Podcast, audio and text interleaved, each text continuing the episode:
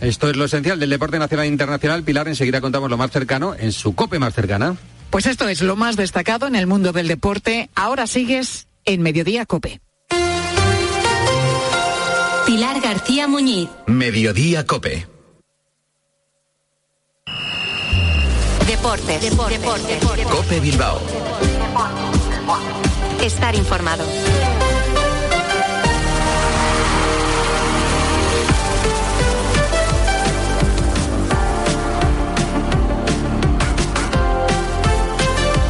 Hola, ¿qué tal? Arracha León, muy buenas, 15 horas, 25 minutos. Seguimos hablando de deporte, pero ahora más cerquita, así que les damos la bienvenida a este ratito de la radio deportiva que les ofrece la cadena COPE en Vizcaya. Desde Bilbao hace que todo suene Joseba Sorli y les saluda Álvaro Rubio en una jornada, en un jueves 23 de noviembre, que viene marcado por la jornada de descanso del Athletic, todo viene motivado porque el partido es el próximo lunes y le viene genial al equipo de Valverde porque hasta mañana Iñaki Williams no se habrá incorporado a la normalidad de las sesiones de entrenamiento del equipo rojiblanco.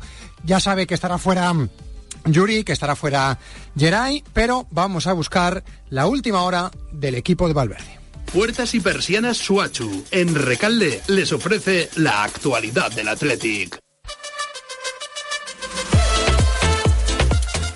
Un equipo que, como les digo, descansa en el día de hoy, un equipo que va a visitar al líder en Montilivi a las 9 de la noche del próximo lunes en una jornada, la reentré de la liga, que volverá a ser de cuatro días, porque mañana ya tendremos partidos de competición, porque mañana juega el Deportivo Alavés a las 9 de la noche frente al Granada, seguirá el sábado con el Rayo Barça, el Valencia Celta, el Getafe Almería y el Atlético de Madrid Mallorca, continuará el domingo con el Villarreal Osasuna, Real Sociedad Sevilla, Cádiz Real Madrid, Betis Las Palmas y concluirá el lunes con el partido que presta y que lleva toda nuestra atención. Para ese partido estará Iñaki, estará Unai Simón, estará Sancet, estará Nico, estos son los internacionales, estará Ander Herrera un pedazo de mes después, no estará Geray y no estará Yuri Berchiche.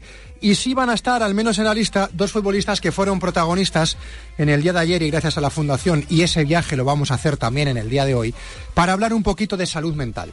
De los futbolistas para los canteranos, para los niños. Y miren, escuchen un par de extractos. A Aguirre Zabala, si lo diré, hablando de la importancia que tiene el contar esas vivencias. Hablamos de un tema tan interesante como es la salud mental, en el que se están haciendo muchísimos avances eh, estos últimos años y veo muy positiva eh, la decisión de poder eh, transmitirles a, todos ellos y ellas todas las vivencias que hemos tenido nosotros hasta ahora para que ellos cuando, cuando sientan esas dificultades poder asumirlas y afrontarlas mejor y, y tener esas vías de escape para, para poder seguir adelante y disfrutar del camino que es lo más importante. Importantísimo el camino del futbolista, dificilísimo el camino del futbolista. Por eso, como dice Beñat Prados, llega la importancia de saber abrirse en lo que está sintiendo cada semana. Creo que es algo importante porque, porque a mí me ha pasado, ¿no? De, tener un día malo, de, estar, de tener una semana mala de entrenamientos, de, estar un poco agobiado y, guardármelo para mí porque, porque pienso que, no se lo tengo que decir a nadie, porque creo que, soy fuerte, que, que puedo con todo y que, y que se me va a olvidar en dos días y, al final creo que, es un error que, cometen, cometen muchas personas y mucha gente en, en el mundo del deporte.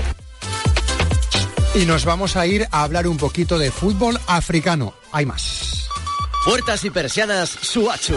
Puertas de garaje de comunidades, puertas industriales y persianas metálicas para locales comerciales. Estamos en Carretera de Rasquitu, en Recalde. Más información en puertasgarajebilbao.es. Llámenos al 944 65 39 62. Puertas Suachu.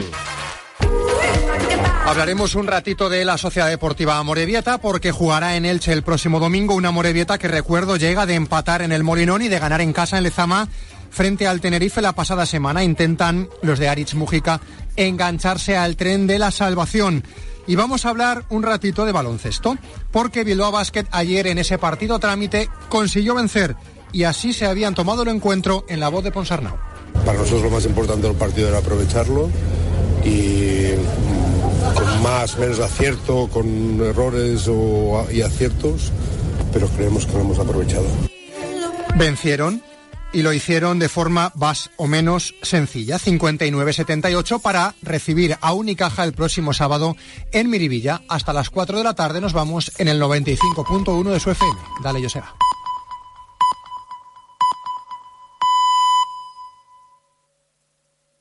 Tres y media, las dos y media en Canarias.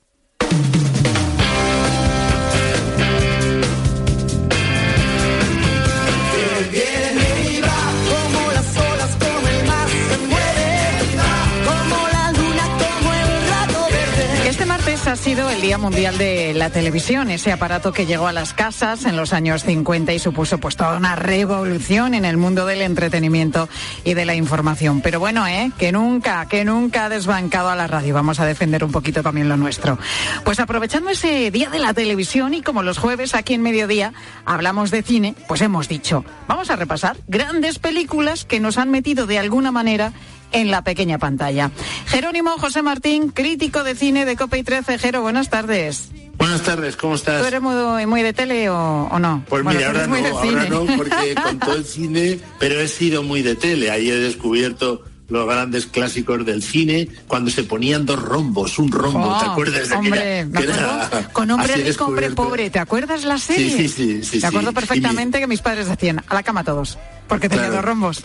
Fíjate tú que yo la primera con dos rombos que vi siendo muy jovencito fue mi madre que dijo, ¿te quedas a verla? Porque le pusieron dos rombos a diálogo de Carmelitas. Nada menos. O sea, si le pones esa película, que es maravillosa. Luego escribí un libro sobre cine y revolución francesa y escribí el capítulo de diálogo de Carmelitas. Pero la descubrí allí como tantas otras cosas. Y por supuesto he aprendido todo lo básico con el con los teleñecos, claro, que era como aprendíamos uno, dos, tres y cosas de estas. Qué bueno los teleñecos.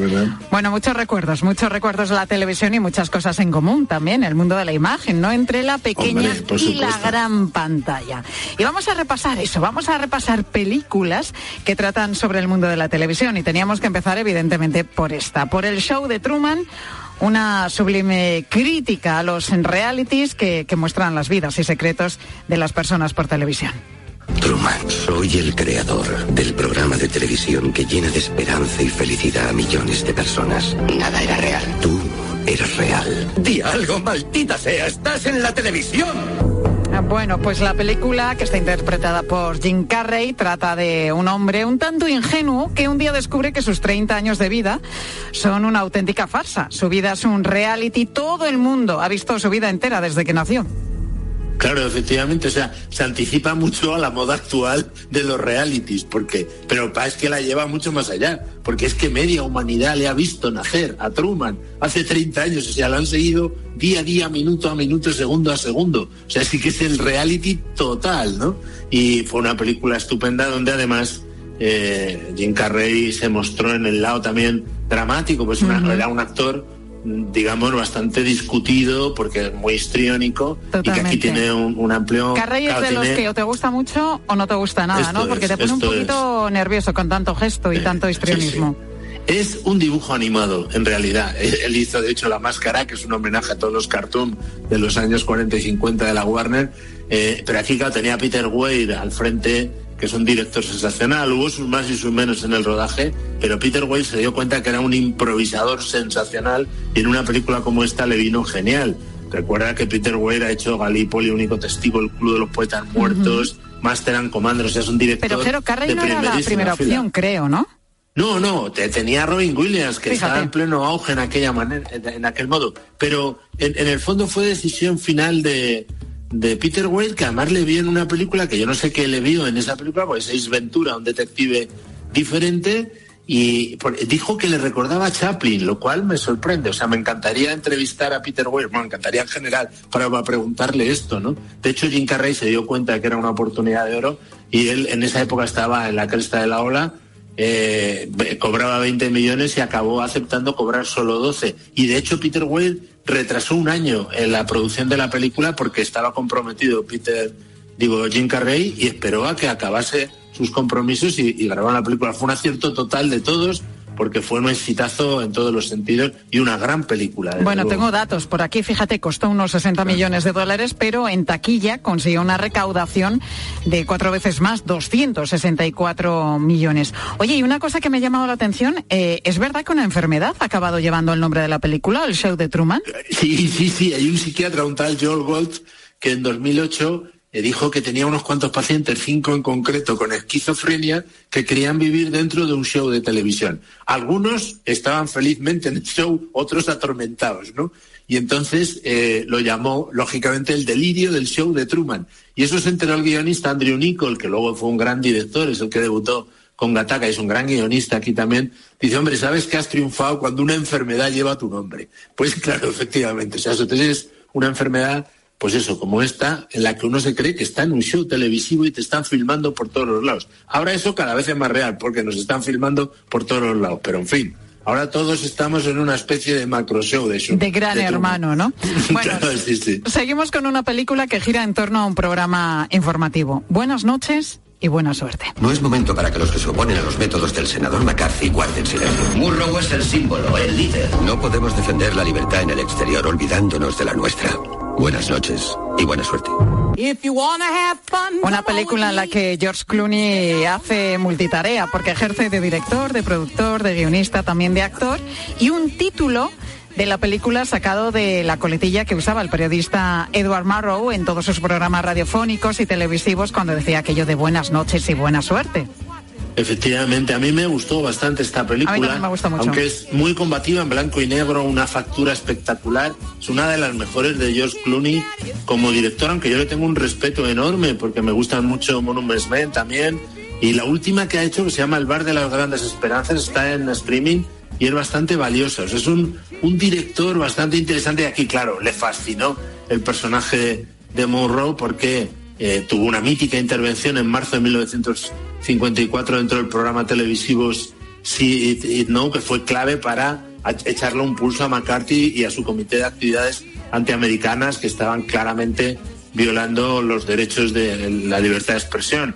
Fíjate que Edward Murrow, que vivió de 1908 a 1965, ganó cinco premios Emmys y cinco P.D. Boys durante los años que estuvo en la CBS. Claro, es interesantísimo, ahí se ve también las presiones que recibe de los productores, los productores de los políticos, todo el entramado y toda esa, digamos, visión tan importante de los medios de comunicación como controladores de posibles tiranos eh, también en la democracia. Sí, como garantes de las libertades públicas, lo de que siempre decimos nosotros, los periodistas, ¿no? Sin periodismo no hay democracia y es así.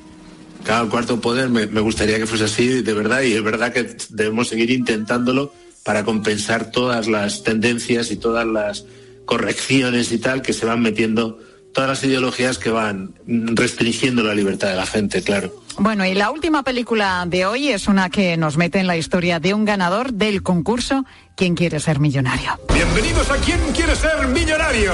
Catedráticos, médicos, abogados nunca pasan de las 60.000 rupias. Él va por 10 millones. ¡Qué jugador! ¡Lática! La película es Slamdog Millionary y bueno, que es eh, una grandísima película con una banda sonora también magnífica, Jero. Bueno, antes hemos hablado de realities, de informativos y magazines, nos faltaban los concursos. Y qué mejor que esta película es sobre ese concurso, ¿quién quiere ser millonario? A mí me encanta esta película, primero por la banda sonora que estamos escuchando de A.R. Rahman, que es impresionante, buenísima, donde se juntan los ritmos de Bollywood con el mejor hacer del cine occidental, representado en este caso por un gran director que es Danny Boyle, el que hizo Transpoiting, el que hizo Millones, Yesterday, la última, y que aquí con cámaras, con un, un presupuesto bajísimo, hizo un peliculón que se llevó ocho Oscars, incluido mejor película, y una visión genial, me parece genial, de la televisión, de los concursos, del afán de superación, de las injusticias sociales. A mí me parece una película maravillosa. Hay que decir que la película nos cuenta la, vida, ¿no? De, un camarero, de un chaval de 18 años, muy sencillo, sin estudios, que se presenta a la versión india de, de este popular concurso que lo hemos tenido también aquí en España. ¿Quién quiere ser millonario? Claro, y para sorpresa de todos va respondiendo una tras otra, sin no me hagas spoiler, ¿eh? No me hagas spoiler, Jero. No, no, pero ah, bueno, es, digo, va pobre. Entonces, ¿qué pasa aquí? ¿Hay trampa? ¿No hay trampa? Ese es el gran dilema. La gente se pone nerviosa, los productores también, la policía también. y va contando a la vez toda la historia de él en un barrio de los arrabales de Mumbai espectacular que ha rodado allí el propio Danny Boyle. Es magnífico. A mí me parece una película sensacional. Tuve el honor además de hacer la, primera proyección en España en la gala del Círculo de Cinematográficos y me encanta esta película y me encanta Danny Boyle que es encantador. Es un tipo, tiene ya 67 años y un director magnífico. Bueno, tres grandes películas, ¿eh? Las que nos has traído hoy, Jero, para hablar del mundo. No, no me suelo quejar casi nunca, pero hoy no, menos. No, no, pero hoy son muy buenas. El sí. show de Truman, buenas noches y buena suerte. Y esta última de la que estamos hablando, que nos lleva al mundo de Bollywood, nos lleva a la India, Slamdog Millionary. Jerónimo José Martín, crítico de cine de Cope y 13. Pues Jero, la semana que viene más. A ver qué tema Aquí qué tema estaremos. tratamos entonces. Aquí estaremos si Dios quiere, Dios dirá, hay que mantener la intriga. ¿Qué, qué, qué, qué nos deparará la actualidad y qué películas trataremos el jueves que viene? En Esto fin, es, esto lo, sabe- lo sabremos en siete días. Gracias, Jero. Gracias a ti. Pilar García Muñiz. Mediodía Cope. Estar informado. Y te hablo ahora de uno de los eh, protagonistas de la semana, que ya sabes que es Javier Milei, el recién elegido presidente de Argentina, que escucha a quién dedicaba su victoria. Y se imaginarán a quiénes también. A mis hijitos de cuatro patas, a Conan, a Murray, a Milton, a Robert y a Luca. Pues sus hijos de cuatro patas son cuatro perros, cuatro mastines ingleses, con una cosa en común. Son genéticamente idénticos porque son los clones de su primer perro. Conan, que falleció en el año 2017. La clonación de mascotas es una práctica cada vez más extendida en algunos países, aunque no hay datos al respecto. Las empresas aseguran que es un negocio en auge, pero que sin embargo es desconocido, no conoce todo el mundo. En Argentina es ilegal, por eso mi ley pues se tuvo que, ir a Estados Unidos para llevar a cabo esta clonación de su perro Conan, una práctica permitida en Estados Unidos, pero no, sin embargo, como te decía, en Argentina, aunque mi ley ya ha comentado su intención de legalizarla en su país. ¿Y en España qué?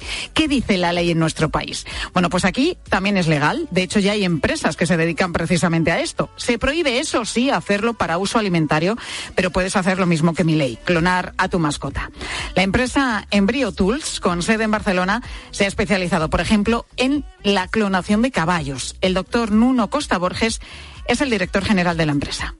Se empieza con la obtención de una biopsia del animal que se pretende clonar, se procesa esa biopsia para obtener millones de células y se obtienen óvulos y de esos óvulos se elimina el material genético y se reemplaza por el DNA de las células que previamente obtuvimos del animal que se pretende clonar. Ese óvulo reconstruido se activa artificialmente para que pueda empezar a, a dividirse. Si el embrión se ha dividido bien, sería cuando se podría transferir a una hembra para que pudiera gestar ese embrión. Te acordarás que fue la oveja Dolly, la famosa oveja Dolly, el primer animal clonado de la historia. Corría el año 1996 con mucha polémica, por cierto, ¿eh? generó un debate muy importante. Vivió seis años y medio, la mitad de lo que suelen vivir estos animales. Desde entonces, la técnica nos cuentan que ha evolucionado muchísimo. Normalmente se tienen que transferir varios embriones hasta conseguir una gestación normal, pero una vez conseguida el clon normalmente sale como si fuera un, caballo producido con otro tipo de tecnologías. Este estigma uh, de que los clones tenían más problemas y que no tenían una esperanza de vida normal, pero no es algo que no se ha demostrado con las técnicas actuales. Otra de las pioneras en esto de clonar mascotas fue la cantante Barbara Streisand. Lo hizo en el mismo año que Miley, en 2017, con su perra Samantha. Obtuvo cuatro cachorros genéticamente idénticos. Uno murió, otro lo regaló y ella se quedó con, con los otros dos. Bueno, te puedes imaginar que esto, esto no es barato. Los precios oscilan entre los 50.000 y los 100.000 euros dependiendo del animal. En el caso de la empresa Embryo Tools, se han especializado en caballos, sobre todo de competición, y tienen un perfil muy concreto de clientes. El precio varía un poco en función también de, de cuánto puede aportar la persona que quiera clonar. Son clientes que participan en competiciones ecuestres y, y, bueno, tienen ejemplares con una genética única, entonces por diferentes motivos tienen interés en mantenerla y una de las vías para poder hacerlo es con la clonación. Pues este tema, este asunto, el de la clonación, aunque sea de animales, siempre plantea un debate ético, del que vamos a hablar a continuación con Rafael Amo, rector de la Cátedra de Bioética de la Universidad Pontificia Comillas. Rafael, muy buenas tardes. Eh, muy buenas tardes. Bueno, la clonación es una técnica con, podemos decir que con muchas, muchas aristas desde el punto de vista ético. ¿Qué dilemas plantea? Bueno, vamos a ver, eh, como bien habéis distinguido entre la clonación humana y la clonación animal. Eh, al referirnos a la clonación animal, que es lo que nos compete hoy, evidentemente podemos dejar excluido la cuestión de la dignidad, es decir, el, usar o provocar la clonación humana o buscar la clonación humana atentaría gravísimamente contra la dignidad humana y de hecho está prohibidísimo por todos los eh, convenios internacionales. Pero ya referidos a la clonación animal, yo creo que al menos, a mi juicio, hay como tres aristas que has descrito tú, ¿no? Una es el principio de precaución, que es un principio bioético que ya se incorporó hace muchos años, por lo cual pide considerar atentamente las consecuencias de introducir en los ecosistemas modificaciones genéticas. Eh, al fin y al cabo, una clonación es reducir biodiversidad genética. Entonces, bueno, hay que considerar muy mucho qué estamos haciendo con los ecosistemas o con la introducción de este tipo de, manipulaciones buscadas en los ecosistemas. Eh, un segundo, una segunda arista, eh, a mi juicio, es la cuestión de la justicia. Es decir, hasta ahora, o sobre todo referido a estos casos de clonación de mascotas, una clonación por ocio, ¿no? Que podemos decir. Bueno, ahí estamos gastando una serie de dinero, que es verdad que es particular, cada uno con su dinero hace lo que quiere, si está legítimamente obtenido, pero a mí, a mi juicio, eh, hay que hay que tener en cuenta que hay muchas necesidades en este, en este mundo, muchas personas necesitadas a las cuales eh, podemos buscar la eliminación de la desigualdad, de la injusticia con ese dinero antes que esta cuestión. Pero es un principio que hay que tener en cuenta, aunque pueda ser discutible por muchos. Y en tercer lugar, yo creo que eh, otro de los aristas es la cuestión del bienestar animal. Es decir, nosotros cada día estamos más preocupados por el bienestar animal, hasta en los supermercados bebemos leche de bienestar animal, ¿no? O las gallinas de bienestar animal para la producción de los huevos que comemos. Y eso nos preocupa y es un valor en alza. Eh, entonces, esto, esta clonación, que no es tan inocua como aparentemente pueda parecer, eh, bueno, someter a los animales a esas dificultades a las que les podemos someter eh, no creo que vaya muy acorde con ese, ese valor en alza de, bienestar animal que tenemos en nuestra sociedad. Estamos hablando de la clonación animal, que es una práctica que, como decimos, una técnica eh, está cada vez eh, más presente, ¿no? es legal en muchísimos países del mundo, en otros no, pero cada vez se extiende por, por diferentes países. Una de las variables es el uso para fines médicos, para tratamientos humanos. ¿Dónde está aquí el límite? ¿Cuál es la línea roja? Bueno, vamos a ver, eh, los animales, eh, la legislación permite, eh, vamos, y de hecho hay, en los animales son utilizados para la experimentación animal, ¿no? En los laboratorios y en los ensayos. En los laboratorios y en los ensayos clínicos, ¿no? Entonces, la ley, la legislación española pide que se haga siempre una atención a tres principios. El de reemplazo, el de reducción y el de refinamiento. Es decir, que siempre que se pueda evitar, se evite el uso de animales, que siempre que se pueda reducir su uso se reduzca y el refinamiento, es decir, que siempre se busque hacer el mínimo daño posible.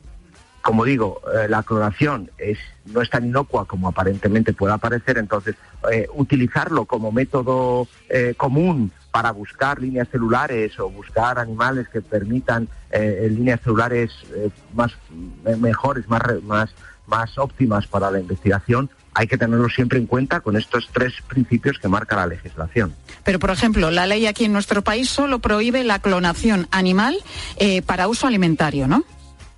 Sí, sí, sí, claro. No, está permitido. La, para, la, para la clonación, para el para la para búsqueda de líneas celulares o animales para investigación está permitida, pero se ha de hacer en atención a esos tres principios, es decir, buscando no, no usarla como método común, porque hay que buscar el refinamiento, el reemplazo y la reducción. Y te pregunto, Rafael, en el caso, por ejemplo, de animales en peligro de extinción. Bueno, eh, también se puede utilizar para evitar la extinción de la extinción de animales, la extinción de, especies. Lo que ocurre es que eh, también hay, hay un problema y es que la clonación reduce la biodiversidad genética. Es decir, y la riqueza precisamente de los ecosistemas es que haya biodiversidad genética. Lo hemos visto en la pandemia. Las zoonosis son cada vez más peligrosas porque vamos reduciendo la biodiversidad. Entonces, usar la clonación em, para, para evitar la extinción de una especie está bien, está bien porque la puedes evitar, pero teniendo en cuenta ese riesgo. Que no podemos agotar los animales hasta la extinción o hasta el borde de la extinción y utilizar después la clonación para salvarlos. Hay que proteger la naturaleza, los ecosistemas y los animales muchísimo antes. Hablamos de, de, de, una técnica que es cara, decíamos que bueno que no todo el mundo se lo puede permitir, no está al alcance de cualquiera, pero si llega un momento en el que esta clonación animal se va extendiendo y resulta más asequible y mucha más gente puede acceder a ello, ¿qué pasará? Pues supongo que accederán más a eso, ¿no? Pero como de hecho estamos viendo que, por ejemplo, en España ya hay más mascotas que ni, más mascotas registradas que niños, ¿no? Yo creo que, que esto hay que considerarlo, ¿no? Yo cuando eh, lo pienso, me acuerdo de la obra de Eric Fromm, ¿no? Eric Fromm, el, el psicólogo, eh, eh, psicólogo de los del siglo XX, que venía a decir que el ser humano tiene una separatidad y una necesidad de complementarse, pero con otra persona. Entonces, a mi juicio, eh, cuando una sociedad busca masivamente eh, la complementariedad de que el ser humano necesita en otra persona, la encuentra en animales, yo creo que algo deberíamos repensar, ¿no? Deberíamos volver a pensar de nuevo, que no, no nos encontramos en otros, en otra persona. Eso, eso yo creo que eh, banalizar la clonación de mascotas o banalizar el uso de la clonación para tener la misma mascota, que además nunca va a ser la misma, porque la clonación es clonación genética nuclear, pero todo el fenotipo que se desarrolla, la mascota no es exactamente la misma. Entonces, yo creo que ahí se mezclan varios elementos que deberíamos considerar porque yo creo que es una pérdida de humanidad de una sociedad cuando eh, busca eh, eh, busca la clonación animal para la satisfacción de esa separatidad que todos tenemos. Pues nos quedamos con esta reflexión. Rafael Amo, rector de la Cátedra de Bioética de la Universidad Pontificia Comillas. Gracias por estar con nosotros. Muchísimas gracias a vosotros. Gracias. Rafael.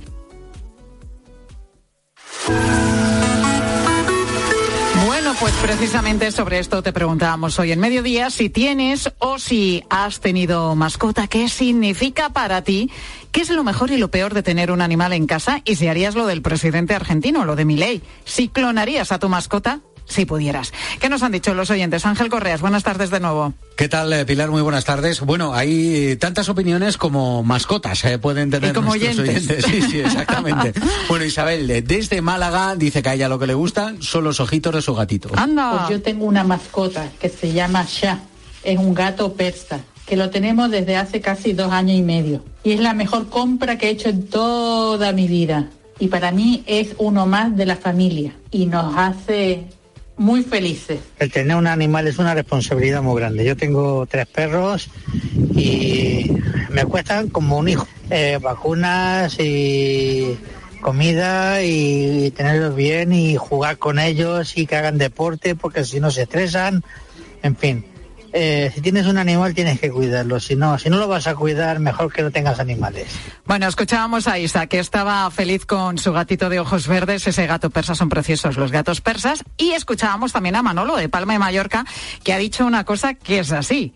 Tienes que tener en cuenta que el animal supone una enorme responsabilidad para, para los dueños, ¿no? Que hay que cuidarlo y que Sí. supone también un desembolso económico en ocasiones importante. Sí, sí, eso Pero yo creo que, que ese aspecto del económico, eh, el que es amante realmente de los animales, no lo mira. Eso, sobre todo cuando es eh, tu mascota, pues Claro. eh, claro, ahí mm, digamos que el cariño te hace invertir lo que haga falta. Pero sí es verdad que, hay bien. que tenerlo perfectamente vacunado, que de vez en cuando se ponen malitos, hay que llevarle eh, al veterinario, que tienen un seguro de responsabilidad civil, etcétera, etcétera, etcétera. Que hay un sí. gasto económico, pero bueno, la compañía que te hacen los animales es que lo compensa al absolutamente final, todo. mira, Pilar, el tiempo que inviertes en cuidar a ese animal es lo que también se transforma de alguna manera en el cariño que le acabas teniendo, claro. Oye, aquello de que siempre, ¿quién es el que mejor te recibe cuando llegas a casa? El perro. ¿Quién tiene perro? En mi claro. caso era el hámster. Siempre, el hámster. Ay, tu hámster, que volvemos al hámster de Correas, que Lo todavía tengo- no supera lo tengo, el duelo. lo tengo clavado. Más oyentes. Bueno, Marigen dice que tiene una mascota, pero nos cuenta una anécdota que le pasó con un carlino en un parque. Cuando estaba embarazada de mi primera hija, eh, bajé un día al parque con, el perro, a sacar al perro, y de repente oigo a una señora que llama a su carlino Valeria, llamándolo a gritos. Y yo quería ponerle a mi hija Valeria. Bueno, de hecho se lo puse, pero amor, mm, me costó un poco eh, y me daba mucho la risa de pensar que llamaba al perro igual que a mi niña. bueno, es que Eso muchos, también te puede pasar, muchos ¿eh? perros tienen nombres de personas. Yo tengo unos amigos que tienen un perro que se llama Julián y me hace muchísima gracia cuando por el parque van, pues eso, Julián, Julián. Pero no sé, me, hace Imagínate mucho- cuántas me veces, gusta mucho, le pega al perro que le Julián. dado la vuelta porque que mal. Oye, vamos a ver qué nos cuenta María Jesús, que tiene un perrito, pero parece que no, no está muy contenta. porque es que es complicado, tiene un carácter muy difícil, es muy exigente y es muy, como dicen aquí, muy saborío. Cuando él quiere, tiene que ser cuando él quiere, como quiera. Así que no creo yo que yo lo clonara, porque es que tiene un carácter difícil. Yo la verdad es que a lo mejor es que no lo he educado bien, pero me preocupa más educar a mis hijos que al perro. Así que nada, Con uno ha tenido bastante. Bueno, María Jesús, es que a veces los perros pues tienen, como dices, un carácter difícil y en este caso hay que llevarlo también a un educador, lo que supone también lo que decíamos antes, ¿no? Pues que hay que gastarse su dinerillo en ello. Pero sí cambian, ¿eh? Muchas veces el carácter cuando lo llevas a un centro donde eh, con una serie de sesiones pues es que hay que al educarlo perro. también, claro. Claro, sobre todo un perro que, que va a convivir no solo contigo, sino que va a estar por la calle y va a tener que relacionarse con En otros fin, animales. las mascotas que nos hacen tanta compañía y sino que nos lo diga Pilar Cisneros. Compañera, buenas tardes. Hola, buenas tardes, Pilar. Pues sí, eh, hacen mucha compañía, la verdad. ¿Qué nos vais a contar en la Bueno, tarde, pues eh, también lo estamos contando en COPE, ¿no? Otro nuevo caso de contenido pornográfico y vejatorio compartido por hasta mil adolescentes de siete colegios ¿eh? de San Sebastián. Ha salido a la luz para preocupación de todos los padres y madres, y yo creo que, que de toda la sociedad, ¿no? Porque de verdad no se puede poner coto a este acceso a la pornografía, pues vamos a incidir de nuevo en ello en la tarde. Enseguida, en la tarde de COPE.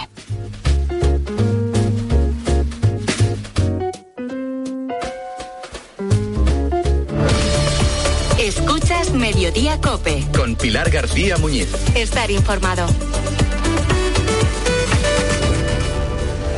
¿Has escuchado a Herrera? Parece que esta madrugada se ha acordado ese alto el fuego. Portavoz de las fuerzas de defensa israelíes. ¿Qué tal, capitán Kaplan? Es más bien una pausa operativa en este momento, una pausa táctica. Eso de lo que todo el mundo habla lo encuentras de lunes a viernes, de 6 a 1 del mediodía en Herrera Incope. Con Carlos Herrera.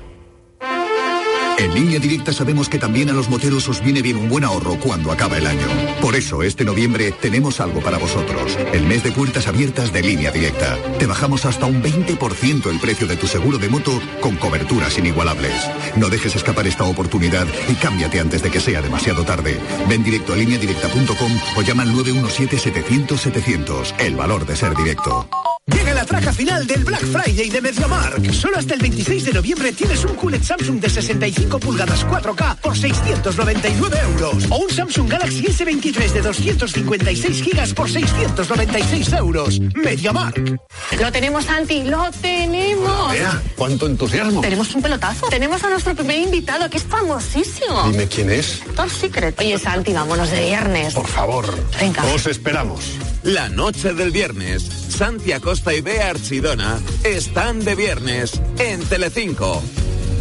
En Vision Lab, Black Friday y hasta el 60% de descuento en gafas de todas las marcas, lentillas y audífonos. Hasta el 60%. Solo hasta el 27 de noviembre. Más info en visionlab.es. Elige tu Cope Bilbao. 97.8 y Cope Más 95.1 FM. Llega el Black Friday. Disfruta de la promoción más exclusiva de Yux y consigue hasta 50 euros de descuento en toda su colección hecha con materiales naturales. Solo hasta el 27 de noviembre. Una ocasión única para hacerte con el calzado más cómodo del mundo al mejor precio. Visítanos en calle Ercilla 34 y empieza a disfrutar de la verdadera comodidad. Notición. Formintegui prorroga su feria de ventas privadas hasta el 25 de noviembre. Recuerda que liquidamos vehículos nuevos, kilómetro cero y dirección. Híbridos con hasta 10.000 euros de descuento y entrega inmediata. Ventas privadas en Formintegui solo hasta el 25 de noviembre, solo con cita previa. Formintegui, en Leioa, Vizcaya. Tu concesionario de confianza desde 1977. Por algo será. Yo está aquí la Lotería de Navidad de Cope Bilbao. Juega con nosotros al número 46.791. Si quieres dar otro rumbo a tu vida, pásate por Materiales de Construcción Buenavista en el Polígono El Árbol de Santurchi y consigue el décimo de Lotería de Cope Bilbao, el 46.791 y suerte. Colabora Lotería Ormaechea.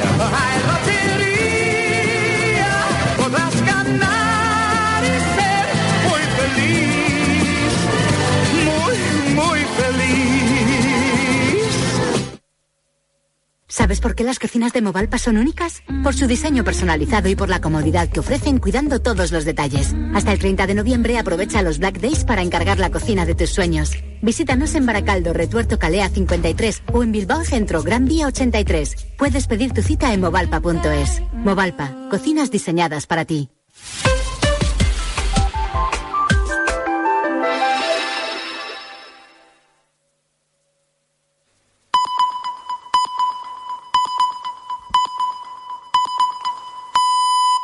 Las 4 de la tarde y las 3 en Canarias.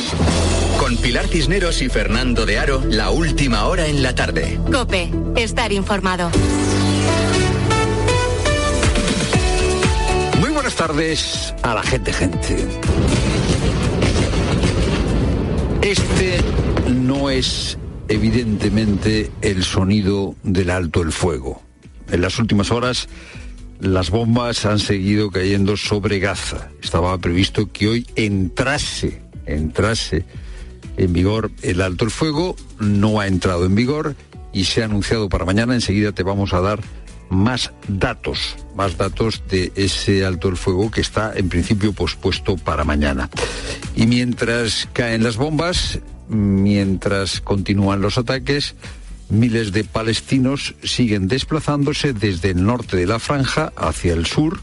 Lo hacen en fila india, mientras eh, cada poco tiempo, cada poco tiempo, un soldado del ejército israelí con un megáfono eh, les pide a alguno de ellos, de los palestinos, que se salga de la fila. Eh, los soldados israelíes mantienen el orden disparando sus fusiles al aire. Sánchez ha estado precisamente hoy en Israel y ha defendido el derecho de este país a hacer frente a los ataques de Hamas. Israel tiene derecho a defenderse de los ataques de Hamas, pero tiene que atenerse al derecho internacional humanitario. La ayuda humanitaria tiene que entrar inmediatamente a Gaza, a gran escala y de forma regular. Muchos piensan que esta, la COPE, es una radio antichanchista y que ahora yo tenía que eh, buscarle tres pies al gato para criticar lo que ha dicho Sánchez en Israel. Pues no, no lo voy a hacer porque suscribo todo lo que ha dicho Sánchez. Israel tiene derecho a defenderse. La defensa tiene que ser proporcional. Hay civiles que hay que proteger y la solución, o parte de la solución, es el reconocimiento del Estado palestino. La amnistía no cabe, la amnistía es el olvido. Aquí no hay olvido, aquí hay perdón, porque esto es un pacto entre españoles. Esto es lo que decía el ministro de Justicia en 2021. En 2021 el ministro de Justicia era Juan Carlos Campo. La amnistía no cabe en la Constitución. Juan Carlos Campo ahora es miembro del Tribunal Constitucional, magistrado del Tribunal Constitucional, y se ha abstenido para deliberar sobre un recurso que ya se ha presentado contra la ley de amnistía que todavía no está aprobada. Claro, como decía Campo en su momento, que era claramente inconstitucional, ahora se aparta. Se aparta porque dice que él no puede pronunciarse o él no puede intervenir en una decisión sobre la ley de amnistía. En el Tribunal Constitucional hay muchos políticos. El exministro Campos uno. Laura Díez, catedrática de Derecho Constitucional, también es una política, porque además de trabajar en Moncloa, fue asesora de la Generalitat para la reforma del estatuto entre 2002 y 2004. ¿No tendría también Laura Díez que separarse, abstenerse, quitarse de en medio para pronunciar, para cuando el Tribunal Constitucional tenga que pronunciarse sobre la amnistía? ¿No sería conveniente, ya que ha trabajado con eh, la Generalitat para el estatuto? Pumpido el presidente del Tribunal Constitucional también ha hecho declaraciones políticas en algún momento, por ejemplo, en 2017, criticó al independentismo diciendo que el independentismo quería derrocar la Constitución y por eso, por eso fue obligado a apartarse por una recusación que planteó Puigdemont. Estos tres magistrados, con una intensa vinculación política, pues quizá deberían apartarse, pero claro, ¿cuál es el problema? que el Tribunal Constitucional se ha convertido en una especie de parlamento, en una especie de tercera cámara, está, cámara, está absolutamente politizado. Hay siete jueces progresistas, cuatro eh, jueces conservadores.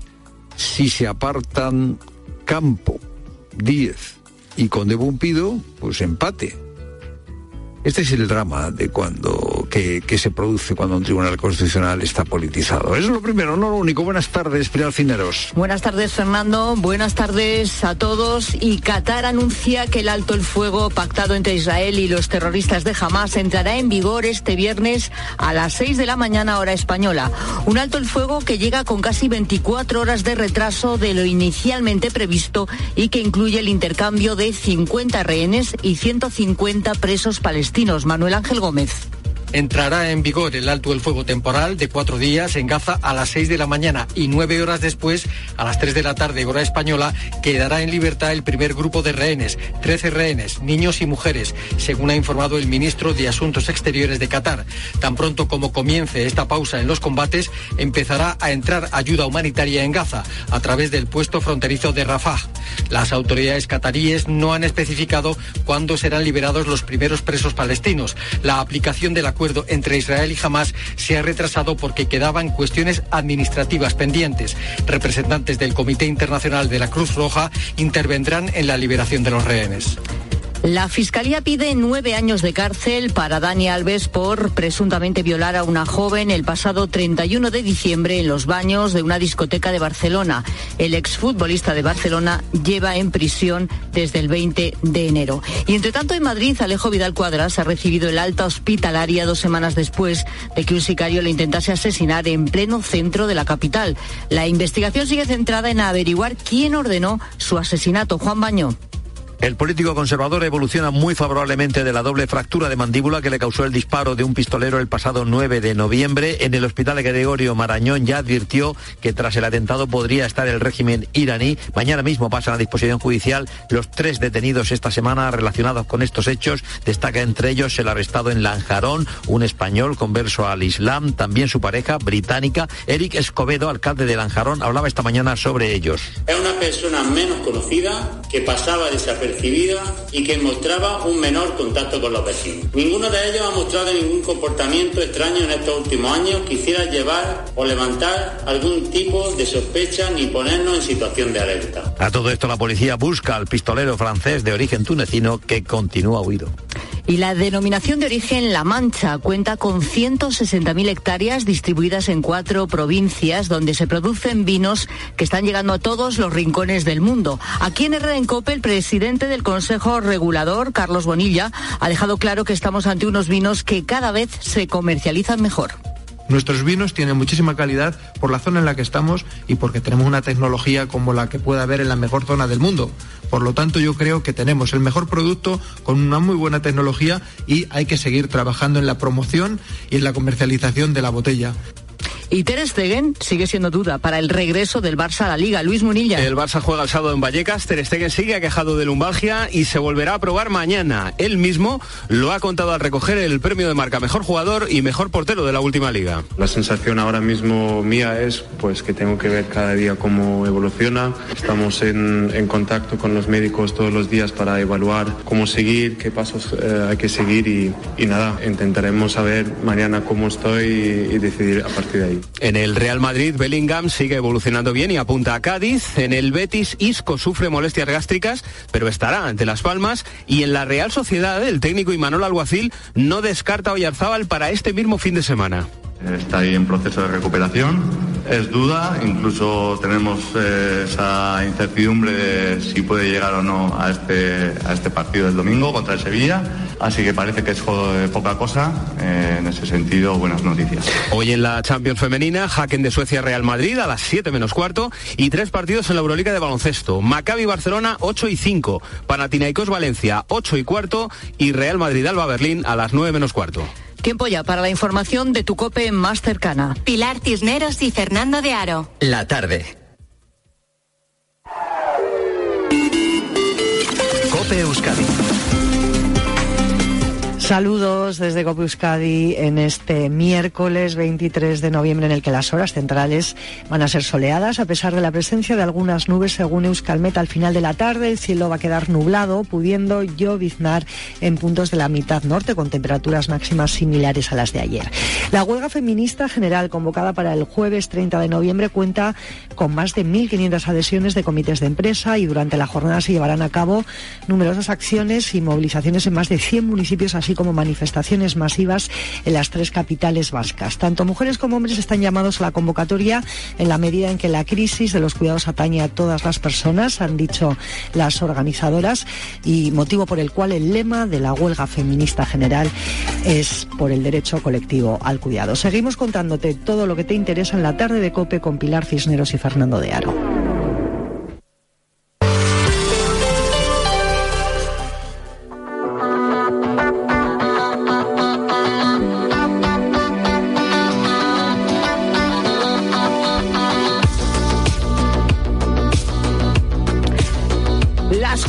11 minutos, hora menos en Canarias, jueves 23 de noviembre. A esta hora de la tarde ponemos el foco, una vez más, en el fácil acceso de los menores a la pornografía a través de las redes sociales y su relación con el aumento de las agresiones sexuales entre menores en nuestro país. Y a lo mejor tú dices, otra vez. O sea, otra vez con esta cuestión, que parece que es que no hablamos de otra cosa últimamente. Y es cierto que en muchas ocasiones en este programa y al comienzo además de este programa incidimos en este tema. También es verdad que desde diferentes puntos de vista, pero al final eh, volvemos a, la cuestión fundamental. El fácil acceso que tienen los menores a través del uso de dispositivos móviles, a través del uso de Internet y especialmente de redes sociales, a contenidos de pornografía, además cada vez más violentos, vejatorios y que inciden claramente también, y eso lo dicen ya los expertos, en el número también creciente de agresiones sexuales entre menores, de menores a menores, y además de agresiones sexuales grupales en nuestro país. Y sí, es verdad, parece que no hablamos de otra cosa, pero es que las noticias nos llevan a eso una y otra vez.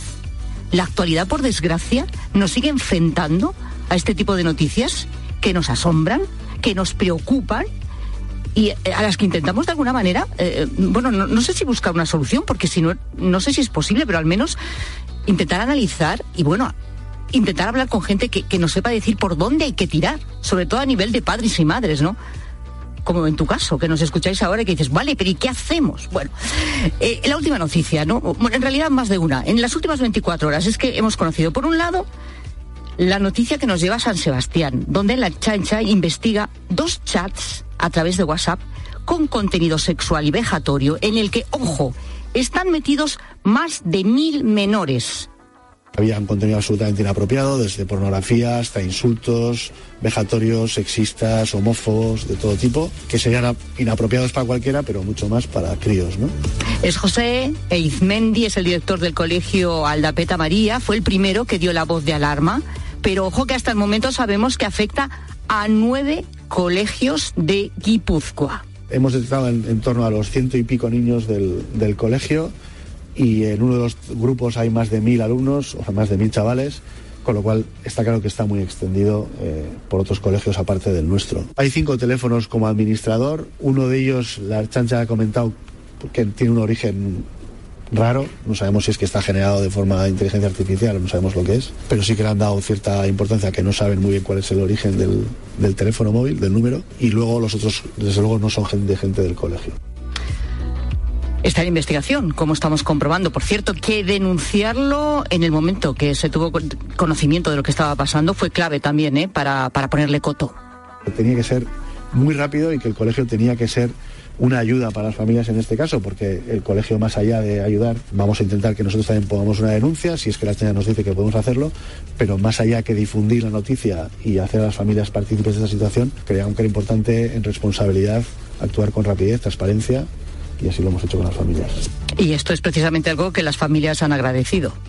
Pues sí, la verdad que este tipo de cosas siempre, siempre te asombran y sobre todo que está tan cerca ¿no? de, de, de nuestros hijos. Nos enviaron una circular ya a finales de la semana pasada contando lo que estaba pasando y eso pues nos ha dado también a los padres pie para, para estar informados desde el principio, hablar con nuestros hijos y a su vez el colegio y los profesores también han hablado con los chicos y las chicas.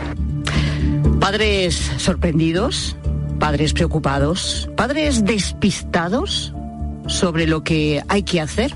Bueno, hay